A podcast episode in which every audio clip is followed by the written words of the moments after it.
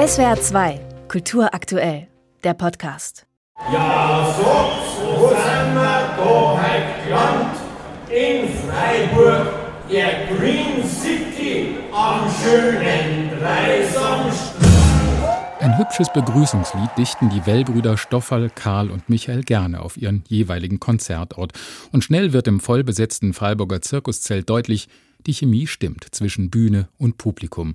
Und vor allem stimmt auch die Chemie auf der Bühne. Zwischen den virtuosen Anarcho-Bläsern aus dem Biermus und den Punkrockern aus Düsseldorf. Schon rein optisch.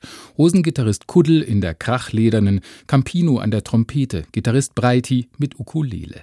Ist das nun schon ungebührliche Aneignung oder die im Tourmotto erwähnte kulturelle Zumutung?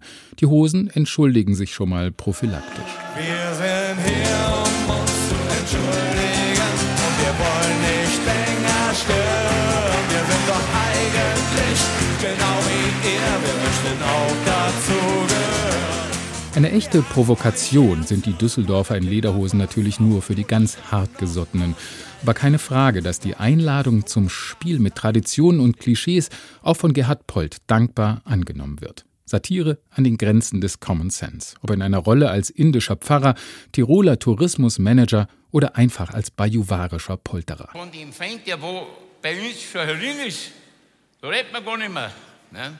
Das sind diese, sagen wir so mal, diese Minderheiten. Okay? Die sitzen bei uns überall drin und schikanieren die Mehrheit. Der 81-jährige Polt sitzt im Hintergrund, wenn die Musiker vorne ihre Gaudi haben. Ihr Auftritt ist ein Statement für künstlerische Freiheit und gegen einen zu eng geführten Begriff von Kultur und Identität. Hosengitarrist Breiti. Es gibt ja kulturelle Befruchtung, wo man seine Bewunderung ja auch ausdrückt, indem man Sachen übernimmt, ähm, für sich selber adaptiert. Wir dürften unsere Musik eigentlich gar nicht spielen. Kein Jazzmusiker dürfte seine Musik spielen in Europa, weil alle Rockmusik, alle Jazzmusik geht letztendlich auf den Blues der Schwarzen in Nordamerika zurück, in den USA. Da finde ich schon, ist der Zeitpunkt gekommen oder die Grenze erreicht, wo man sehr genau aufpassen muss. Ja, es tut uns wirklich leid, wir stehen vor euch und haben Kekse mitgebracht. Dass die Wellbrüder und die Toten Hosen nun schon mindestens zum sechsten Mal miteinander auf Tour gehen, ist dem Protest gegen die Wiederaufbereitungsanlage Wackersdorf zu verdanken.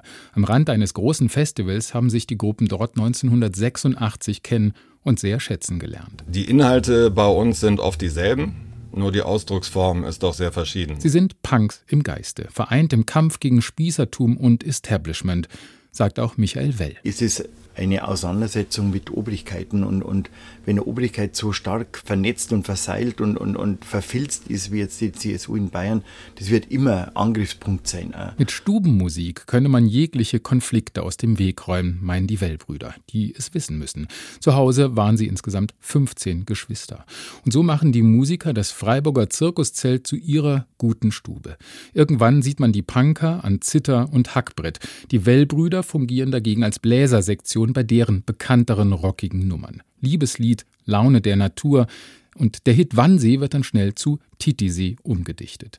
Und auch wenn Campino der ein oder andere Texthänger unterläuft und eingefleischte Hosenfans vielleicht ein paar Songs vermissen, so erlebt das Publikum doch einen ungemein sympathischen, ausgelassenen Abend mit viel Mitsingpotenzial, Platz für Party und einem weiten Horizont. Was uns vereint, ist eben wirklich der Spaß an dem, was wir machen und also Grenzen ausloten und wo die Leute sagen, ah, was, das geht ja überhaupt nicht zusammen. Freilich geht's zusammen.